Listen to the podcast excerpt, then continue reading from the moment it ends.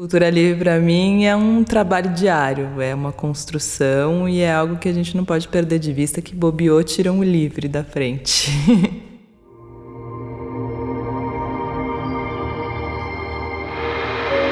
Diversas Podcast. Está no ar mais um Diversas, o podcast que coloca luz em mulheres donas de iniciativas transformadoras. A arte transforma, a música transforma e ela já conta a história da música brasileira há 10 anos.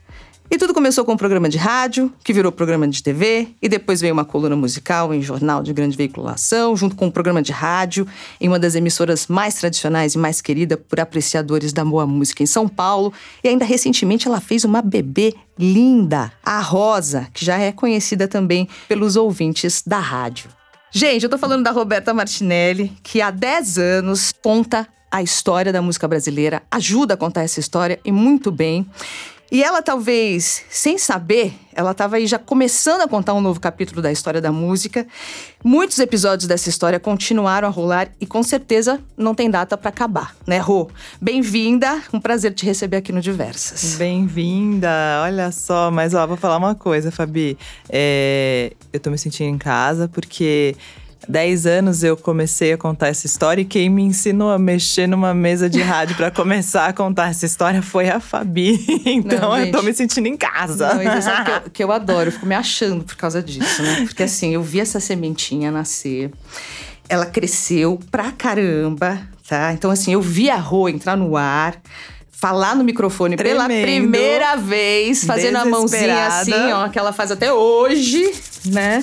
E eu fico super orgulhosa de ter assistido tudo isso muito de perto. Você tinha noção, Rô, que você alçaria voos tão altos com a música independente? Tinha noção de nada naquele momento. Só tinha noção que eu tava morrendo de medo. Eu achei que eu nunca na minha vida. Engraçado isso, sabia? Aquele dia eu lembro muito bem.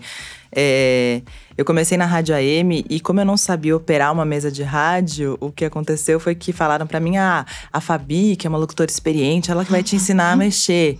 e aí eu passei uns fim, um fim de semana, eu acho, dois fins de semana de plantão com ela aprendendo a mexer na mesa. e quando eu entrei no ar a primeira vez, era ela que mexia na mesa e soltou o microfone para mim só para eu falar, para eu aprender Sim. a falar primeiro. E eu lembro que eu entrei assim, sei lá, você ouviu Caetano Veloso, minha voz tremia, eu achei que ia ter uma taquicardia. Então eu não pensava em nada, porque eu só pensei em sobreviver aquela primeira entrada, depois a segunda, a terceira. E aí eu fui me soltando, pegando gosto, aprendendo a operar, mas não não tinha, não. Acho que eu já tinha feito tanta coisa que nada dava tão certo, assim, que na verdade era uma aventura a mais aquilo. Mas você era ainda. Você era super jovem. Você é jovem, mas ainda era mais menina ainda, porque você era estagiária da rádio, não eu era? Eu era, mas eu era a estagiária mais velha da rádio. Eu tinha 27 anos na época. Eu já tinha feito teatro, tinha feito direito. Direito? Direito. Você fez direito? Eu não sabia disso. Fiz. Saí, fugi no quinto ano. Você mas fugiu. trabalhei no Tribunal de Pequenas Causas. Que ótima essa história. Eu tinha um chefe chamado Cícero que falava: vai ser cantora, você tem uma voz bonita, você não é boa para ser advogada, você não vai dar certo aqui. Que loucura. Aí você foi fazer rádio e TV na FAP, não, foi isso? Não, não, não, Aí eu, eu fazia, eu fui fazer teatro. Não, eu fui fazer rádio. Não, eu fazia direito. Aí me chamaram para ser bilheteira numa peça na USP. Eu fui ser bilheteira. E adorei ser bilheteira porque eu achei aquele pessoal muito incrível, o pessoal de, da ECA, pessoal ensaiando, gritando lá fora. E eu ficava na bilheteria amarradona. Era o meu trabalho, assim. Eu não viajava no feriado, porque eu tinha que trabalhar na bilheteria da ECA. Chegava cedo, eu amava a bilheteria da ECA. Maravilha. E aí, uma irmã de uma amiga minha estava fazendo uma peça, que era um musical sobre o Vinícius de Moraes. E a atriz que fazia a Garota de Ipanema saiu. E na época, por incrível que pareça, depois quem quiser dar um Google, eu sou bem branquelinha, mas na época eu era meio queimada de sol, eu tomava bastante sol. Tipo, estilo surfista, assim? É, eu vivia tomando sol com, com um bronzeador, sabe? Naquela época que, Sim. que podia. É, aí ela me chamou para fazer a Garota de Ipanema. E eu nunca tinha subido num palco. E aí eu fui fazer a Garota de Ipanema porque eu gostava daquele pessoal. E aí eu amei fazer aquilo e fui fazer teatro. E aí depois fiz teatro e um professor meu de teatro dava aula de teatro na FAAP, na uhum. faculdade de Direito, porque eles têm aula de teatro. E ele falou: Roberta, Robertinha, eu não consigo me conectar com aquelas pessoas, elas são muito esquisitas, eu preciso de você fazer uma ponte. E aí falaram, por que você não vem dar aula aqui, então, de, de teatro? Só que eu tinha feito profissionalizante e não faculdade, então eu não podia dar aula. Aí eles falaram, escolhe alguma coisa para você poder dar aula aqui. E aí eu fui fazer rádio e TV. Sim. Pra poder dar aula de teatro, que eu nunca dei. que aí depois eu fui pro rádio. Caramba! E assim, você fez direito também na FAP? Foi tudo lá? Fiz tudo direito lá. na FAP. E rádio TV na FAP. Custava 300 reais a faculdade, você acredita? Nossa, hoje em dia é tipo. Deve ser 5 Cinco mil, pau. sei lá. Três e meio no mínimo. Era 399. Caramba, é surreal, porque a FAP né? é muito caro, né? Assim, É. tudo é caro. né? Mas naquela época, eu fui a segunda turma, eu acho, de direito lá. Tá. Meio louco. E aí depois, ele, como eles queriam que eu desse aula lá, eles me ofereceram pra fazer algum curso e eu fui fazer rádio TV, mas meio a rádio e TV porque é meio é a única que tem a ver com teatro, que é o que eu quero fazer. E aí no meio da faculdade de rádio TV, eu fui ser estagiária e me lá na, levaram. na, na Fundação Panarecheta, na Rádio Cultura Brasil, e ficou lá. E por lá fiquei. Bom, eu já conheço essa história, o nascimento do Cultura Livre, mas eu queria que você contasse pra gente, né? Como que surgiu a ideia? Porque o, o que é interessante, que você sabe que vida de radialista não é fácil, né? Eu já tô nessa vida há mais de 30 anos. E o mais difícil, eu acho, nessa profissão é a gente abrir espaços pra você poder fazer o que você quiser, sabe assim? Claro. Com conteúdo relevante, óbvio. Sim. Mas é muito difícil, mesmo com conteúdo relevante, um diretor te dá espaço, né, pro comunicador ou pro produtor. É muito difícil. E você já iniciou com um projeto seu. Isso é isso. Mas isso sabe é, por quê? Esse é o diferencial. Porque eu não todo. sabia que era assim. Eu sempre falo isso. Se eu soubesse como era a TV, eu não teria feito o que eu fiz. Mas eu não sabia. Eu briguei por coisas não sabendo que não era comum. Eu achava que aquilo que eu estava fazendo era o correto. Entendi. Eu não sabia que a televisão era um lugar assim. Hoje eu sei. Se eu entrasse hoje pra fazer, eu jamais faria um projeto autoral. Jamais. Porque hoje eu sei como funciona uma televisão e quais são as regras dentro dela, assim. Sim. Mas naquela época, em rádio e TV, eu não sabia onde eu tava indo. Eu achei que era um mundo justo, sei lá o que eu achei. Então, eu falo isso sempre, porque é, eu comecei a fazer Cultura Livre, eu era estagiária e tinha eu e mais é, Bianca Maria Binazzi, Ronaldo Evangelista. Eles já eram contratados e eu era estagiária. A gente tinha a mesma idade, o Ronaldo um pouco mais velho. E a gente fez um piloto de um programa, que seria um programa de música brasileira. Porque a Rádio Cultura M tocava música brasileira um monte, mas não tocava quase nada de novo. E a gente achava que tinha que ter um programa de música nova. E aí a gente fez esse projeto e demorou e não sei o quê. E quando, eu, quando o projeto entrou no ar no dia 1 de setembro de 2009, o Ronaldo foi mandado embora. Um dia antes. Eu lembro desse bafafá. E a Bianca saiu do projeto e de repente eu me vi sozinha com um programa de rádio, coisa que eu nunca tinha feito, e falaram pra mim, ó, você não vai conseguir fazer isso sozinha. E eu falei, não, vou fazer, vou fazer, vou conseguir. E assim, era uma loucura, eu ficava lá até as três da manhã, sei lá. Era, com o tempo a coisa foi entrando no eixo, mas no começo era muito difícil pra mim fazer aquilo. Mas tinha uma coisa assim, Roberto, você tem que trazer essa banda. E eu falava, não, essa banda é ruim, eu não vou trazer. É, e aí falavam, não, mas é porque é filho do presidente da Fundação Padre Anchieta. Eu falava, e daí? Qual, tá errado, não vai vir. então, entendeu? São coisas. E aí, assim, eu via essa banda aí no outro programa, no outro programa, no outro programa. Meu não ia. Porque eu falava, não. Porque eu não achava que devia. Entendi, mas você não sabia qual era a regra. né? Você simplesmente brigava e pronto. Eu brigava pacas. Sabe que eu lembro de um episódio que você. E bem no começo, hein? Que um dos diretores te chamou de subversiva. Você lembra disso? Eu não vou falar o nome dele. Sim, eu era subversiva. Você veio, eu sou um- toda indignada. Meu Deus, mas eu tive que ouvir que eu sou subversiva. Não, e Eu tinha não o que, lembro que eram que as que músicas não tocado. palatáveis. Tinha. Você tá tocando música não palatável. e aí eu começava a provocar mais, eu queria mais. Eu, eu era meio quase a filha rebelde da família. Mas eu- eu não sabia realmente, assim, quais eram as regras todas. E, e é muito essa, essa minha pureza de jeito de televisão e de tudo. O que na rádio era muita briga, na televisão intensificou em muito mais, Nossa, assim. Eu imagino. Viraram guerras, não eram brigas. Eu achava que eu ia ser mandada embora toda semana. Até hoje eu não sei como eu não fui mandada embora. E as pessoas, mesmo na Fundação Padre Anchieta, falam isso. As pessoas acham que eu era prima do presidente da TV, que eu tinha costa quente, que meu pai era um cara milionário muito rico, famoso. meu pai não é nada rico, nem um pouco, muito pelo contrário. Mas enfim, é, ninguém entendia muito. Teve o lance da censura com a banda Láfia, que ali foi, acho que, o, o ápice de tudo, que falaram agora. Ali eu falei agora, eu vou ser mandada embora, e não fui. É porque você abriu o jogo, falou, ó, que não fui eu que censurei coisa nenhuma, foi a TV, não foi isso? Foi isso, era uma música que falava mal do e do Alckmin, uma música é, que falava, sei lá, vem me pegar seus Playboy, uma coisa assim. E eu sabia que tinha essa música e sabia que a TV Cultura é uma TV que tá do, sobre a batuta do governo do estado. E assisti o programa na íntegra antes dele ir pro, pro mestre, que é o cara que coloca no ar. Tava inteiro o programa. E aí, quando passou na TV, o programa passa, passava, sei lá, às 11 da noite. Quando passou na TV, eu percebi que tinham cortado essa parte e colocado um outro trecho da música. Na hora eu pensei, ixi, danou-se agora. No dia seguinte, a banda me ligou e falou: Roberta, eles fizeram, fizeram. Roberta, cortaram. Eu falei: Eu sei, eu não tenho nada a ver com isso. Eu entreguei o programa inteiro, ele foi cortado depois. Eu não sei quem fez isso. Eles falaram: A gente vai falar. Eu falei: Claro, fala o que vocês quiserem, vocês estão certos, vocês foram censurados. Sim. Aí eles falaram. Aí eu fiquei com aquilo entalado, meio passando mal. E aí eu postei no Facebook, olha, o, o programa chama Cultura Livre, eu jamais faria isso, é, não tenho nada a ver com isso. Eu entreguei o programa inteiro, ele foi cortado depois, algo assim. Sim, você tipo, deu uma explicação, né? E aí no dia seguinte saiu na Folha uma foto minha, sorridente, falando a apresentadora denuncia censura na TV. E aí foi aumentando da, da matéria, na, da notinha na Ilustrada, virou um notão na Ilustrada, que virou uma página inteira no Poder, saiu da Ilustrada. Virou uma coisa gigantesca, o programa teve que ser ele foi passaram o programa de novo na íntegra, enfim, aconteceu, foi uma loucura e aí eu pensei, ah, vou ser mandado embora. Agora vai. Claro que eu vou ser mandado embora. Claro. Eu mesma me mandaria embora. E eu perguntava para eles lá na TV, eu falava, mas quem cortou?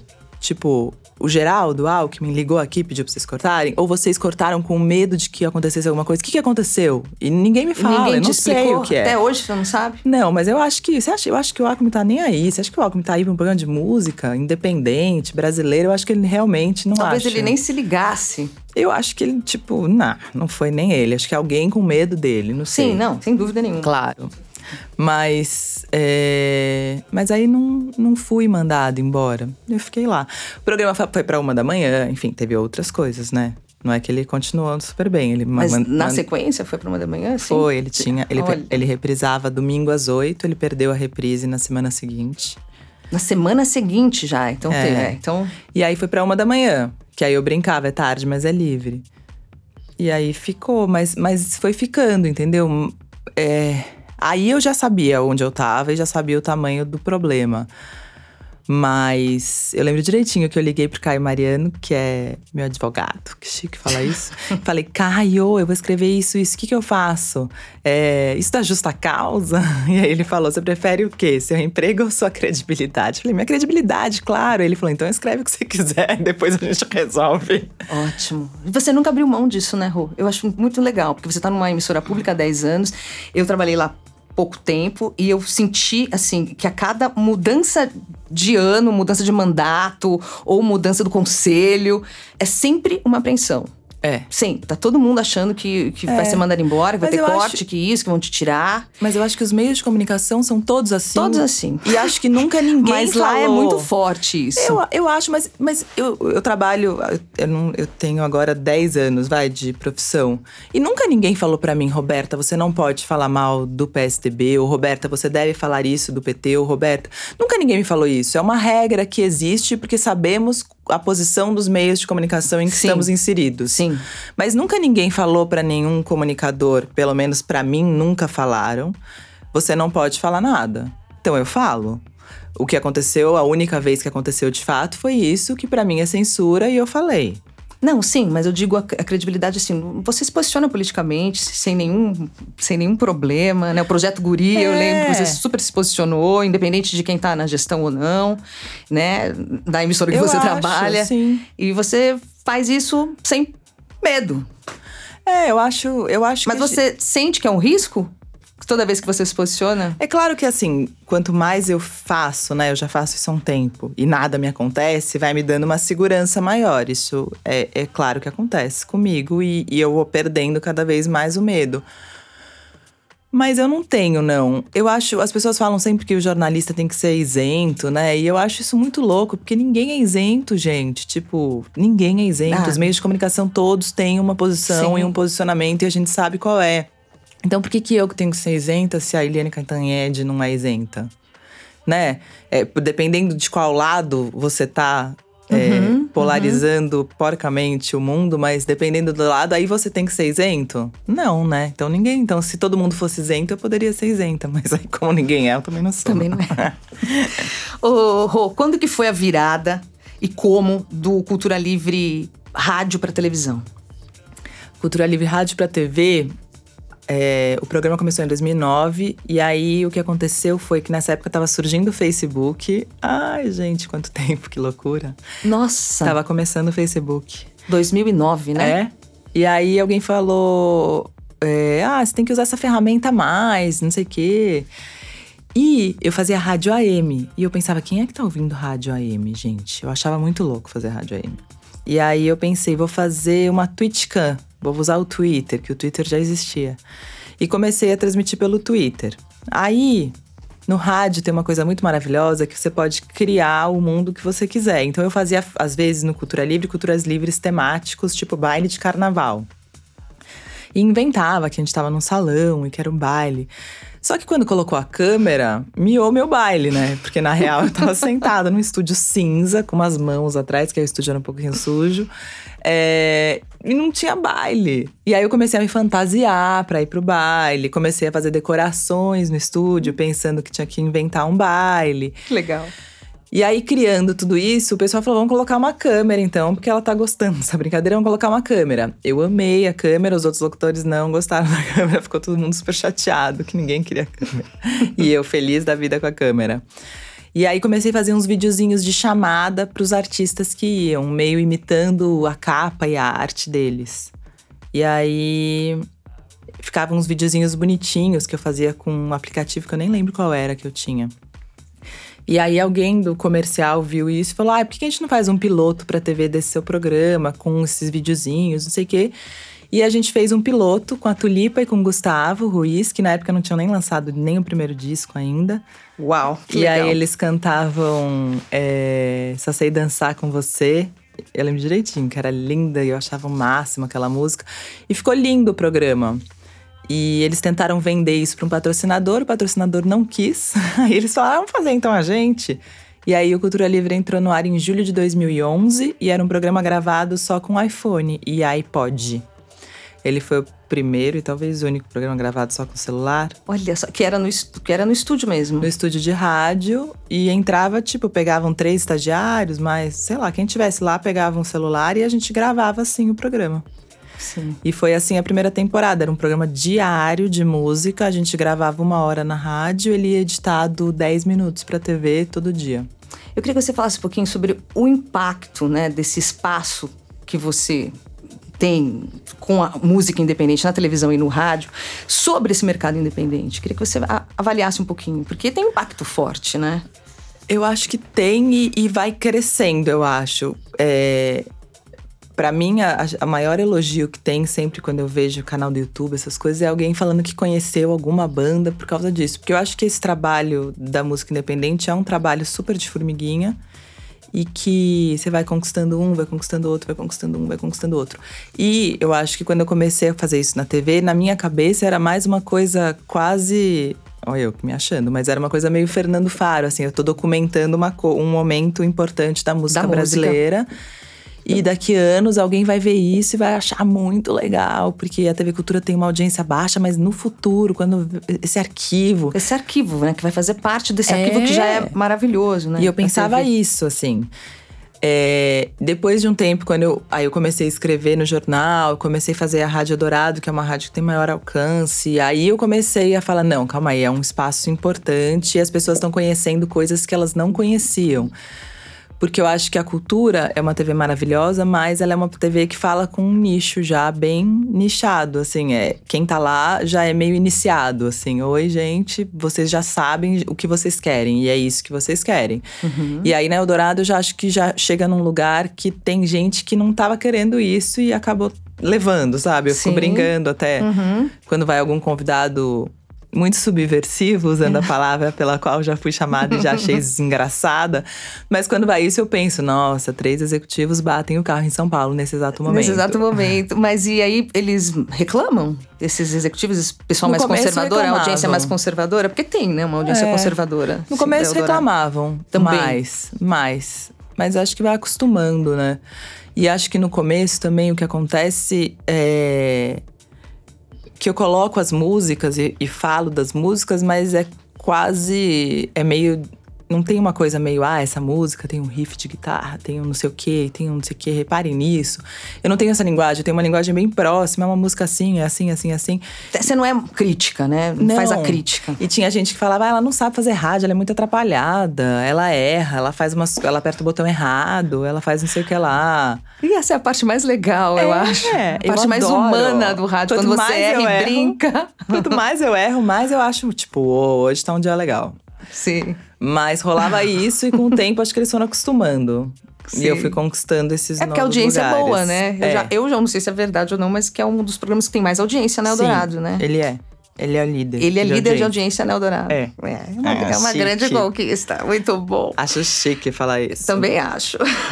Ô, Rô, é, falar um pouco sobre música independente eu ainda fico perplexa, assim, quando eu vejo Johnny Hooker lotado, a Letrux, a Duda Beat, a Elza Soares, Lineker, Francisco Elombre. Eu tô falando só dos pops aí, né? Da super, música independente. Super. Mas eu tô falando. Baiana System. Aí, casa lotada, ingressos esgotados e tal, auê, um monte de gente. E de repente eu escuto gente falar, saio com um amigo ali, outro aqui. Ai, gente, música brasileira não, não gosto, não, não tem nada mais novo nunca ouvi falar em Letrux, nunca ouvi falar nisso. Eu acho isso um, uma loucura. É, a música independente ainda é para poucos, ainda é um nicho? É, né? É difícil. Eu acho que hoje em dia tudo é um pouco para nicho, né? Porque quando eu era jovem, quando eu era pequena, tinha uma coisa da Globo e a Globo meio manda, né, em tudo, na real mesmo, até hoje. Mas qualquer ator que fazia uma novela da Globo era um cara muito conhecido naquela época. Hoje em dia. Não, é não é mais. Não é mais. É. É, hoje em dia você tem, sei lá, você, às vezes você olha no, no, Instagram um influencer que tem, sei lá, 16 milhões de seguidores e você não sabe quem é aquela quem é? pessoa. É. Então eu acho que hoje a gente tem menos unanimidades. Então acho que é normal que tenham nichos e que nesses nichos as pessoas sejam conhecidas e em outros não. Por que a música brasileira não rompe essas barreiras hoje, eu não entendo também. Eu não entendo porque o Baiana System não tá rodando o mundo inteiro e fazendo muito show e muito sucesso e ganhando muito. Não entendo. Sim. Eu não entendo, mas acho que realmente teve o, as gravadoras, o problema é que as gravadoras deixaram de dominar e as pessoas passaram a gravar disco em casa e criar seus modos de lançar, cada um sabe como lança, né? Tem vários métodos e Sim. beleza.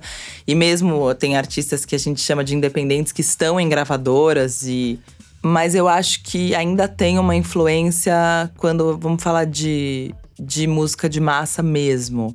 E aí eu acho que as gravadoras não acabaram. Quando a gente tá falando de, desse lugar, desse lugar dessa música da Anitta, é, desse lugar da música da Pablo, que são pessoas que conseguem fazer esse sucesso que todo mundo sabe. Uhum. A Anitta e a Pablo, acho que todo mundo sabe quem é. Agora, o Baiana System não, eles não têm essa força da gravadora mesmo, a força da grana, que ergue e destrói coisas belas. Sim, mas eu fico pensando se também é, não é falta de, sabe, investe nesse, na Baiana System, vamos ver o que, que dá. É, claro, falta dinheiro também, né? Porque hoje em dia eu acho que todo. Falta divisão, às vezes. Esse pessoal todo é um. A Letrux, o que é Letrux? A Letrux é um fenômeno, gente. Sim. E é isso, e tinha um patrocínio agora para gravar um DVD e perdeu porque se posicionava pelo Lula. Entendeu? Uhum. Na hora H e foi lá e gastou o dinheiro dela para fazer. Então acho que a gente vive esse tempo e tem um, esses artistas todos chegam num midstream e nenhum chega a um mainstream mais, né? Nenhum. Eu não, ah, não considero nenhum mainstream. Eu não sei quem é mainstream. Crioulo é mainstream? Não é. Ele é mídia ainda. Uhum. Tá quase lá, mas não passa. Sim. Tulipa, Letrux, Baiana System, é... Céu.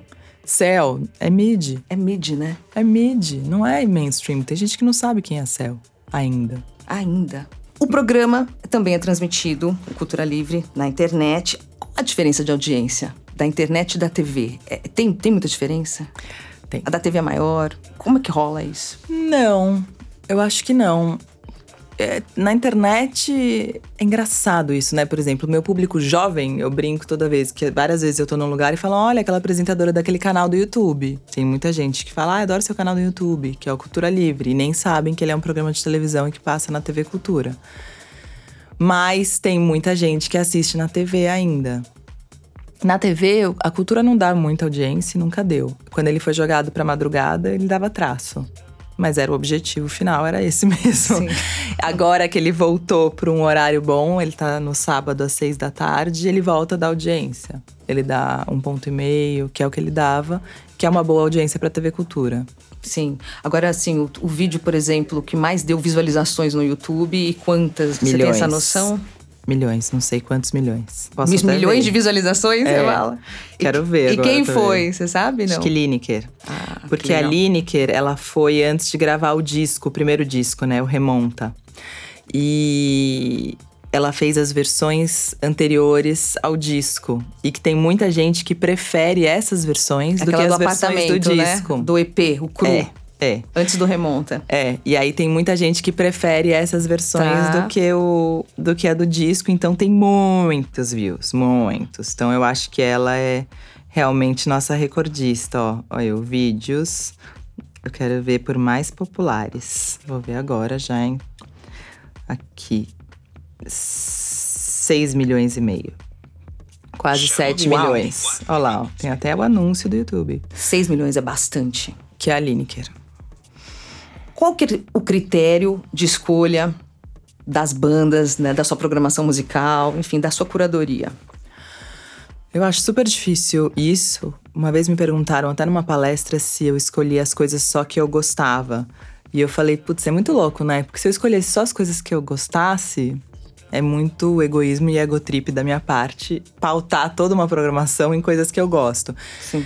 Então, eu tento pensar é, o Cultura Livre a gente sempre colocou no finalzinho que o Cultura Livre era um programa da música brasileira que acontecia agora. E o que acontecia agora é, é, engloba um monte de coisa. Engloba Caetano Veloso, engloba Elza Soares, Ana Frango Elétrico, Baiana System. Então, cabe muita coisa nisso. Eu fico vendo o que tá acontecendo agora mesmo. Porque eu acho que tem bandas, por exemplo, que falam…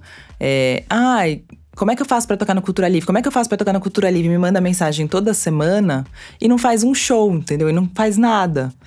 E eu fico pensando, meu, faz, faz sua carreira, entendeu? Faz sua vida, faz alguma que você coisa. vai tocar, entendeu? Sim. Uma hora. Arruma um pouco de público. É, às vezes demora, às vezes não, entendeu? Mesmo, sei lá, tem gente que eu erro, entendeu? Que eu seguro mais tempo. Já aconteceu e, e deu, putz, devia ter gravado antes com essa pessoa já. Sim.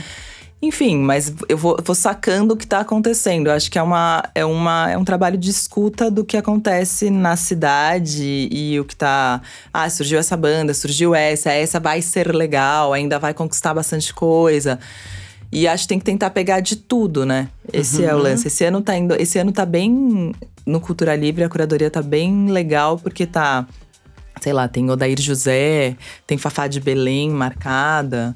É, mas tem também o Chico Bernardes lançando o disco, o primeiro disco com 19 anos. Sim. Tem estão marcando a Ana Frango Elétrico, enfim. Então acho que esse tentar passar por todos esses lados é o legal. Sua paixão por música começou quando? Eu sempre fui apaixonada por música. Eu sempre fui a rainha de, de gravar fita cassete, né? De ficar no, no rádio esperando a hora certa para gravar era bem boa. Eu paquerava muito dando fita cassete, sabe? Tipo, fazia trilha sonorinha. Fazia aquela trilha sonora e falava, ah, gravei uma fita pra você, tá aqui. Depois eu gravei muito CD. Aí depois eu fui trabalhar no rádio. Começou assim.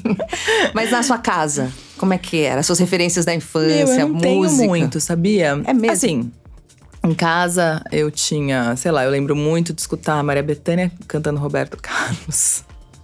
É, eu cantava muito Gal Costa As e canções Tim que Maia, você fez pra mim. Gal Costa e Tim Maia com meu pai. Eu tinha um pouco de música brasileira, assim. Mas não era uma coisa, vamos ouvir isso. Meus pais aprenderam mais comigo a ouvir várias coisas do que eu com eles, eu acho. Nunca tive isso. Eu nem sei de onde vem esse lance, acho que vem mais do teatro mesmo, tudo. Aí quando eu comecei a fazer teatro, que eu comecei a pirar nas trilhas das peças e comecei a, a me envolver com isso. Mas ainda era uma paixão pelo teatro. A paixão pela música vem com rádio. Acho que o rádio que me fez se apaixonar de vez pela música e, e, e militar pela música. Porque aí eu comecei a entender o lance, entender a história e me envolver com isso. Mas antes era uma coisa. Eu não notava que eu tinha, entendeu? Era uma coisa que passava desapercebida. Tipo, eu percebi depois, hoje eu percebo que eu gostava muito. Mas se eu não tivesse feito isso, talvez eu não percebesse. Você nasceu em São Paulo, né? Que bairro? Que bairro Alto da Lapa. Tá. Estudou aonde?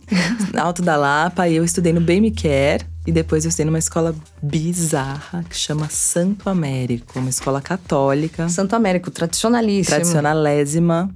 Não tenho nenhum amigo de lá. Ai, até quer dizer, a gente até se fala, mas eu sou meio esquisita. é... Mas é uma escola super tradicional, com primeira comunhão, crisma. E eu não sou católica hoje. Sim. Mas estudei lá, é meio louco, bem louco. É, até brinco, eu conto a história que na primeira comunhão tinha que se confessar. E a gente aprendia como é que se confessava. E aí, quando eu cheguei lá, é, eu caí com um padre que era, ele fazia umas perguntas. Aí ele perguntou para mim: Você já pecou contra a castidade? Eu tinha 10 anos. Nossa. E eu não sabia o que era isso, pensei, na dúvida, vou responder sim. Né? Falei, vai que eu já pequei, não sei o que é. Falei sim. Aí ele me deu.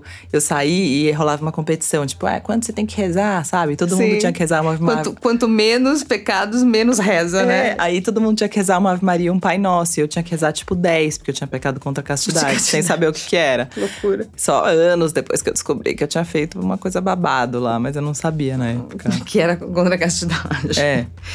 Doideira, né? Tô lembrando também que eu confessei, eu acho que uma primeira e única vez na minha vida quando eu fiz primeira comunhão. Que Depois, coisa, eu acho muito louco. Confessar é uma loucura, né? É uma loucura. É uma loucura. Doideira. Não, e depois pagar a penitência, né? Enfim. Tem gente que. Bom, vamos voltar aqui um pouco mais para o programa. Eu quero que você conte um pouquinho dos momentos mais especiais. Você consegue, sem falar, destes 10 anos? Tem De Cultura alguns. Do Cultura Livre, tem um especial de fim de ano que rolou de 2012 para 2013, que foi um programa que a gente fez. Passou da- no 31 de dezembro, começou às 11 e foi até uma da manhã. E aí era o terno de banda e o terno fazendo. é, eles eram a banda base, tinha a Bárbara Eugênia, Letícia, da que virou Letrux anos depois, é, Rael. Felipe Cato, Tulipa Ruiz, Kiko Dinucci, Tata Aeroplano, Bárbara Eugênia. Era uma galera. E aquele, aquilo foi meio surreal. Tipo, olha o que está acontecendo. A gente está fazendo um especial de fim de ano, estamos todos de branco no teatro, comemorando esse momento. Que bacana. Então foi lindo. Aquele, aquele momento foi muito especial. E o Cultura Livre, eu acho que todo ano, quando eu encerro o ano, rola um- uma catarsezinha. Não à toa tem o especial de fim de ano, que é meio pra encerrar e mais um ano que ficamos no ar. Todo ano eu acho que o programa vai acabar, né? Então. Que loucura é, isso, Há né? 10 anos eu acho que o programa vai acabar todo ano. Agora faz tanto tempo que eu já acho que eu já. Eu falei outro dia, acho que não vai acabar mais. Aí alguém falou, ah, nessas horas que acaba. E, e eu lembro que agora no começo do ano você tava a- anunciando talvez, é, talvez a próxima temporada. Meu, mas agora eu achei que ia acabar mesmo. Ele estreou em agosto. Em agosto. com- Porque eu tive licença maternidade, Ah, mas tá. eu voltei em maio e ele estreou em agosto. E teve mesmo essa. Não Ele sei se qua- vai, não sei se fica, não ele sei quase se. caiu, quase caiu. Foi salvo pela troca de gestão. E no Som Apino, Ai, no São Apino também tem muitos momentos bonitos. Eu amo os t- telefones. três anos já de Som Apino? Três anos. Bastante, né? Muito. Eu amo os telefones abertos, né? Sexta-feira eu atendo o telefone e, e as pessoas entram e, e se envolvem e contam histórias. Então tem a dona Elza, que é uma ouvinte fiel que liga toda A dona Elza eu já ouvi no programa. Ela liga toda sexta. Ela é uma graça, Ela é dona uma Elza. graça. Tem a dona Elza que me emociona e cria histórias. Ela é um personagem forte. E eu já. acho tão bacana você fazer isso numa rádio como a Eldorado. Sabe? É muito Que é surreal. uma rádio que tem os ouvintes. Claro, e todo mundo- Menos nada, nada popular, né? E, e você percebe, tipo, por exemplo, a... quando a gente começou, alguém falou, mas você vai atender telefone sem triagem? Que loucura! E, gente, não aconteceu nada. Sei lá, faz um ano e meio, dois anos que eu faço isso, não aconteceu nada. Medo de alguém entrar na aula e xingar. É, de ligar alguém falando, tipo, é anarquia, sei lá. Tipo, o que, que alguém vai fazer, entendeu? O máximo que alguém vai fazer é me xingar e a gente vai desligar o telefone e agradecer a ligação. Sim. Mas é isso também, né? Eu sempre brinco é, nos meios de comunicação. Qual é o. Por que, que tem que ter uma triagem, né? Qual é o medo? O que, que pode acontecer de tão louco numa pessoa ligar na rádio? Ela pode te xingar, fazer a piada do, da Paula Tejano fazendo uma pergunta, uma coisa assim, entendeu? Mas nada que vai acontecer, uma loucura. Sim, às vezes achar que tá é, no ar em outra rádio. Isso aconteceu. Ah, tá É. na Nova Brasil? Teve um dia maravilhoso que o Jardes Macalé tava lá. E aí, era sexta-feira, eu de dia de atender telefone. Aí eu falei, Jardes, sexta eu atendo telefone, tudo bem a gente atender telefone juntos? Ele falou, claro. Aí ligou uma criança, liga muita criança, que eu amo também. Aí, oi, eu adoro Jardim Macalé, ele é um dos meus cantores favoritos. Aí eu falei, ah, que bom, que lindo, parabéns. Quantos anos você tem? Ele, seis. Aí eu pensei, hum, tá, deve ser mentira. O pai tá lá Mas fiquei quieta, né? Aí o Jardim falou, e que música que você mais gosta? Aí eu pensei, hum, vai dar ruim. Aí ele falou, eu adoro Maracatu Atômico. Aí eu falei, ah, que é do Maltner, né? Mas o Jardim também deve adorar. Enfim, essas coisas. Tipo, acontece isso, mas pff, tá tudo bem, né, gente? Você já deu aula também, né? Rô? E hoje em dia ministra alguns cursos livres, né? De apresentação É. de televisão. Como é que foi essa experiência de professora? Você deu aula na, na, FAP. Na pós-graduação. Tudo na FAP. Dei aula de rádio na FAP, na pós-graduação. Eu gostava, mas de rádio- aula de rádio eu, eu, eu confesso que não, não, não achei um método incrível, não. Porque tinha aula, muita aula em fora de estúdio, enfim, não era tão uau. E as pessoas têm menos interesse. E dar uma aula de rádio requer mais atenção. Porque hoje em dia, quem é que vai escutar sem ver nada? Hum, quase ninguém, né? Então você fica mostrando as referências, algumas coisas, as pessoas ficam, tipo, olhando no celular. Quando você dá aula de apresentação para TV é diferente, as pessoas estão lá, a imagem, você fica vendo. Então eu confesso que achei mais fácil conectar com jovens num curso de apresentação para TV. Eu gosto, mas é muito trabalho, né? Tipo, te suga a alma, eu acho. É a coisa que mais me Da suga aula. é da aula. Tá. É, você sai, tipo, legal, acabaram comigo. E o jornalismo pra você veio depois do rádio, né? Você chegou a se formar também em jornalista? Não, não sou formada jornalista, sou formada radialista e atriz. Mas jornalista não. E aí a coluna escrita é um lugar pra mim de experimento também. Eu ainda não saco muito qual é, entendeu? Como eu faço isso? Como eu faço uma pessoa se interessar por uma música escrevendo, né? Qual é, qual a repercussão da, da coluna no, no- no jornal, assim? Com, Eu não sei, real. Não sei, nunca perguntei. Nunca me falaram, nunca perguntei o que que é, mas os entendeu? leitores te procuram? Olha, Alguns me- conheci, muitos me conheci essa música. Mais me xingam. Te- lá. mais te xingam? É, mais me xingam. Recebemos Mas você acha bem que é por- mal criados. Mas por conta do seu posicionamento político, eu muitas acho que vezes. sim. Eu acho que sim. Lá eles são. E é também. É, É, um, esta- um estadão, né? O estadão E também. aí. Ah, eu fico tentando novos formatos. Agora eu tô fazendo a coluna lida, né? Eu leio a coluna no Instagram inteira. Já vi acho ótimo. Porque Eu acho às vezes, que como acho- eu não assino lá, Então, eu gosto de. a maioria. É, eu gosto de. E ninguém quer ler aumentando, né? Quando você posta. Eu já fiz, eu faço isso, eu Mas fiz é chato. bastante. Então, mas às vezes dá certo, às vezes não dá. Não sei se é a minha tela, Não. sabe? Você tirar foto, às vezes não fica boa, Sim, né? é isso. Mas eu acho que tem rolado mais. Tem rolado melhor. Esse projeto aí de, do clube de leitura, que eu achei muito bacana, do Marcelo Duarte. Você ele é uma leitora mesmo, você é uma Super. devoradora de livros? Sou. Assim, dá tempo com essa loucura toda de, de, ler. Já faz tempo, né, que você gosta de. que se, se dedica Eu à leitura. Sim. Sempre E foi mesmo- assim? Sempre foi assim. Ler, ler é minha grande, minha grande pira. Eu sou alucinada por ficar. Eu tô sempre lendo um livro. Nunca não estou lendo um livro. Qual que você tá lendo agora? A Vida Invisível de Eurídice Guzmão. E estreou o filme do Carinha agora, né? Que Sim. Uhum. é do livro. E eu fui na pré-estreia. Ah, que Mas eu legal. tava super chateada. Que Porque foi eu ia... linda pra estreia, né? no Então, mas eu tava Municipal. super chateada porque eu ia. Eu tava no meio do livro. E eu ia ver o livro, entendeu? E aí eu deixei minha filha com meu pai, ela acordou. Ele mandou uma mensagem que eu não tava conseguindo fazer ela dormir. Eu voltei pra casa e não vi o filme. Você eu não vi, viu o filme? Eu vi os discursos, foi super bonito. Vi Dona Fernanda Montenegro, Sim, vi tudo isso sim. e fui embora. E fiquei feliz, adorei, na verdade. Porque aí eu tô lendo o livro com calma. Mas eu sou uma devoradora de livros e eu sempre amei indicar livro. Eu brincava, sempre falava, gente, eu trabalho com música, mas na real eu gostaria de trabalhar com livro e receber mil livros em casa. mas eu trabalho com música, então eu recebo disco. Tá. É, Mas eu amo ler, sou alucinada. E aí o Marcelo Duarte tem esse projeto maravilhoso que é o Books Club, que ele ele juntou curadores, a gente escolhe cada um 12 livros e as pessoas te assinam e recebem o livro com o porquê você escolheu e uma lembrancinha. É super legal. Eu assinei o, o do Chico Sá. Nessa, ah, que legal. Coisa. Porque tá. eu falei, ah, eu quero brincar disso. E aí tem os assinantes da Roberta, os assinantes tem, do Chico Sá, tem. os assinantes da Fernanda Takai, tem sim, uma galera, né, sim. que faz parte. Os assinantes da Joyce Bert, do Facundo. Ah, que bacana. Cada um assina um. Que joia. Você faz parte do grupo. Bom, vou ter que falar do Pedro, né? Porque olha, quanto tempo de casamento já, você Dez. e o Pedro? Dez Porque eu lembro, assim, do Cultura Livre, do Pedro junto. É tudo junto. É tudo junto. Começa tudo junto a virada da vida. Ele no Berlan e banda larga, e é você é comentando sobre um gatinho que você Tava saindo, tava saindo. Tava indo pegar ele no aeroporto. No aeroporto, ele voltou, sei lá, de Portugal. De Portugal, eu lembro. Primeira vez que eu tinha ficado com ele, ele foi pra Portugal. Eu fui pegar ele no aeroporto e tava fazendo o teste ao vivo. Era a primeira vez que eu entrava ao vivo. Foi tudo junto mesmo. Caramba, já 10 anos. Vocês fazem um casal muito bonito. Eu, eu espero que, que, que seja real mesmo, né? Sim. Essa união, porque a gente. Instagram, enfim. Total, né? A quem, gente nunca é sabe o que é, ver, quem vê, é verdade. Quem vê Instagram não vê coração. Não vê coração, exato. Não, mas é 10 anos. E, e ele um acompanhou, ele fez parte desse, né? Acho bacana Super. isso, que um dando força pro outro também. Ele também tem uma trajetória muito bacana. Vocês caminharam livre. juntos, né? Ele no teatro, você no jornalismo. Eu era bem música. dele no teatro, né? Ele brinca que eu perseguia ele já, mas é mentira, não perseguia.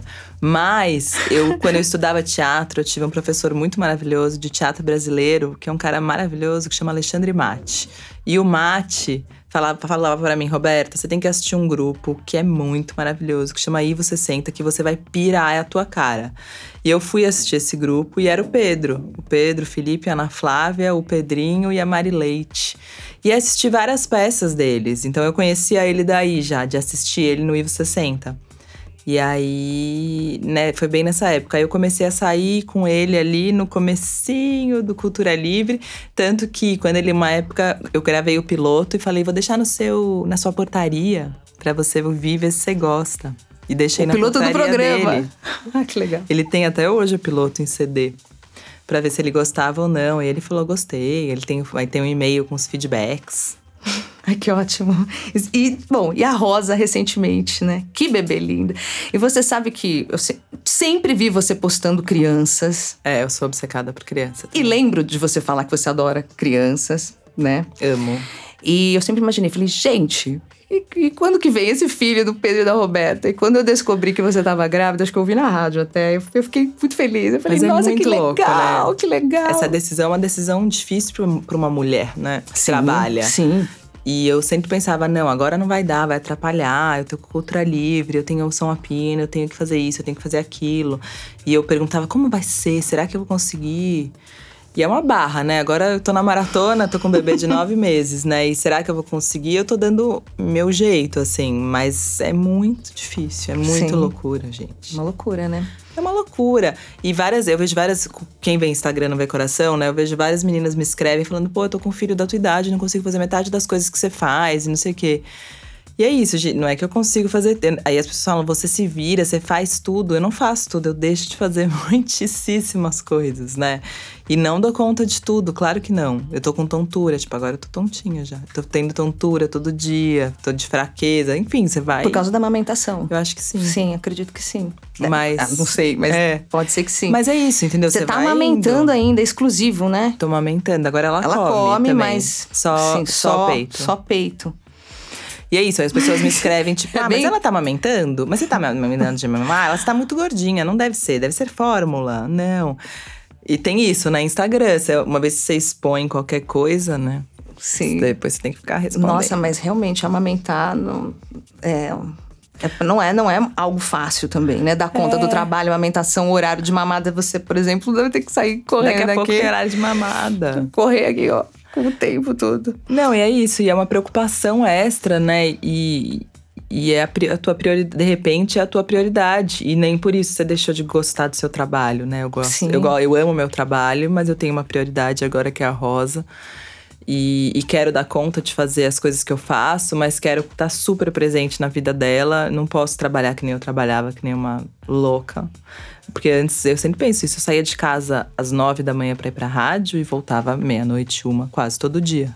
Isso porque envolvia um monte de coisas. Eu ia inclusive... de um trabalho para outro, de um trabalho para outro, de um trabalho uhum. para outro, para um show e voltava para casa. E agora eu vou e volto para casa para dar de mamar o tempo inteiro ou eu tô tirando leite, mas assim, eu nunca fico sem ver ela mais do que, sei lá, três horas, quatro. Roberta Martinelli, pra gente finalizar o nosso papo. Hum. O que, é cultura livre para você?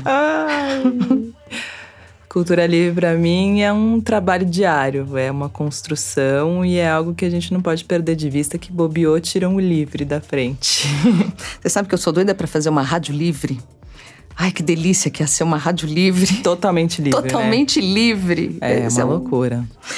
A sua missão com a música brasileira? Ai, que pesado. Uma missão é muito pesado. Mas eu. Ah, eu gosto de espalhar a música brasileira e acho que ela deveria ser mais espalhada e, e tem muita gente fazendo trabalho, quanto mais gente, melhor, na real. Tem sempre tem um ouvinte que fala sempre que ele fala é, que um dia você deixe de ser um oásis e que a gente tenha todo um mundo assim. E é isso, né? Não é que eu sou um oásis, mas tem muitos oásis e que a gente consiga ir dominando esses lugares e ocupando espaço. Sim.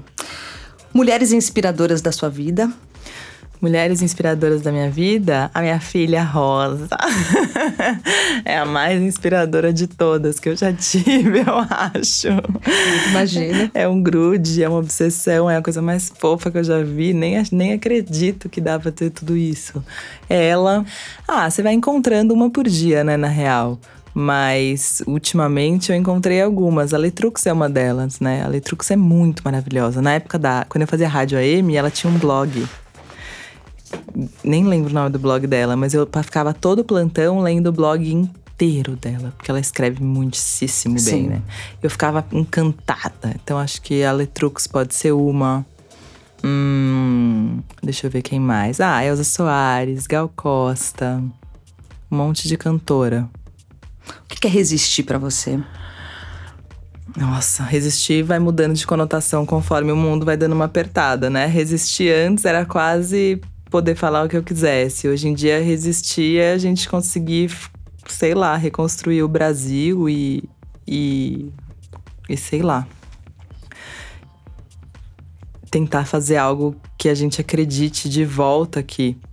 Porque quando eu nasci era de um jeito que a gente não lembra, né? É engraçado isso, quando falavam, você vai ter uma filha.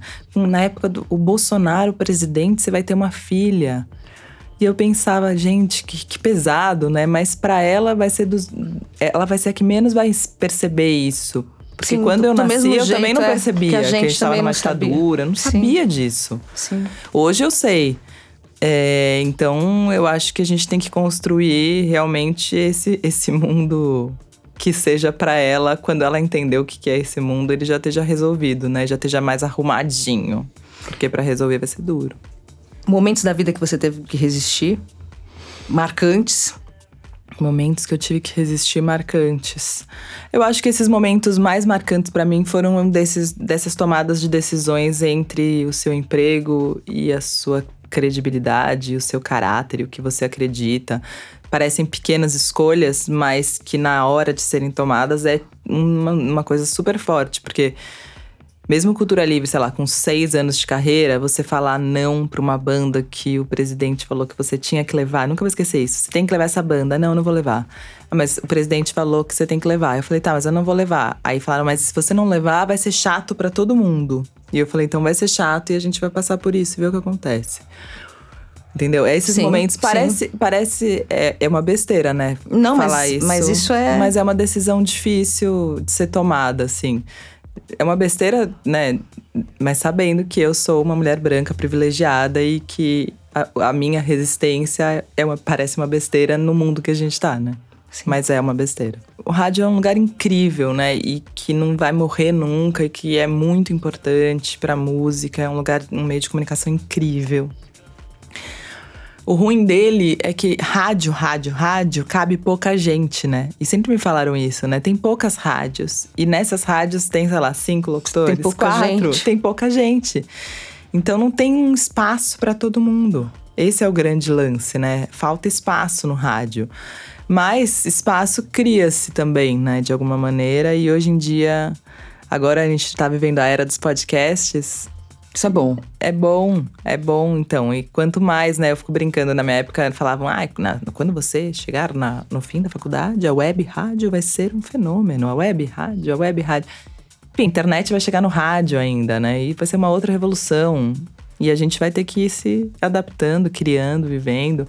Então eu acho que quem tá querendo fazer rádio faz o que quer. Eu estudei palhaço muito tempo e eu acho que o palhaço me ensinou quase tudo, né? É o meu grande mestre. Mas tem um negócio que é faz e vê o que acontece. É meio isso. Eu sempre penso no palhaço. Faz e vê o que acontece.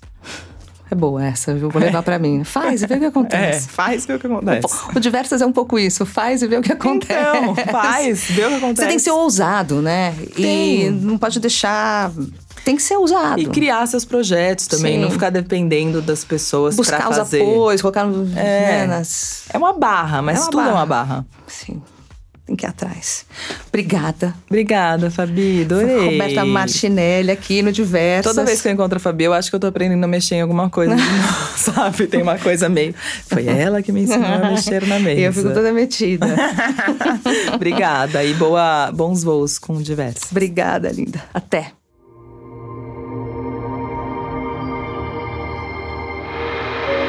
Diversas Podcast.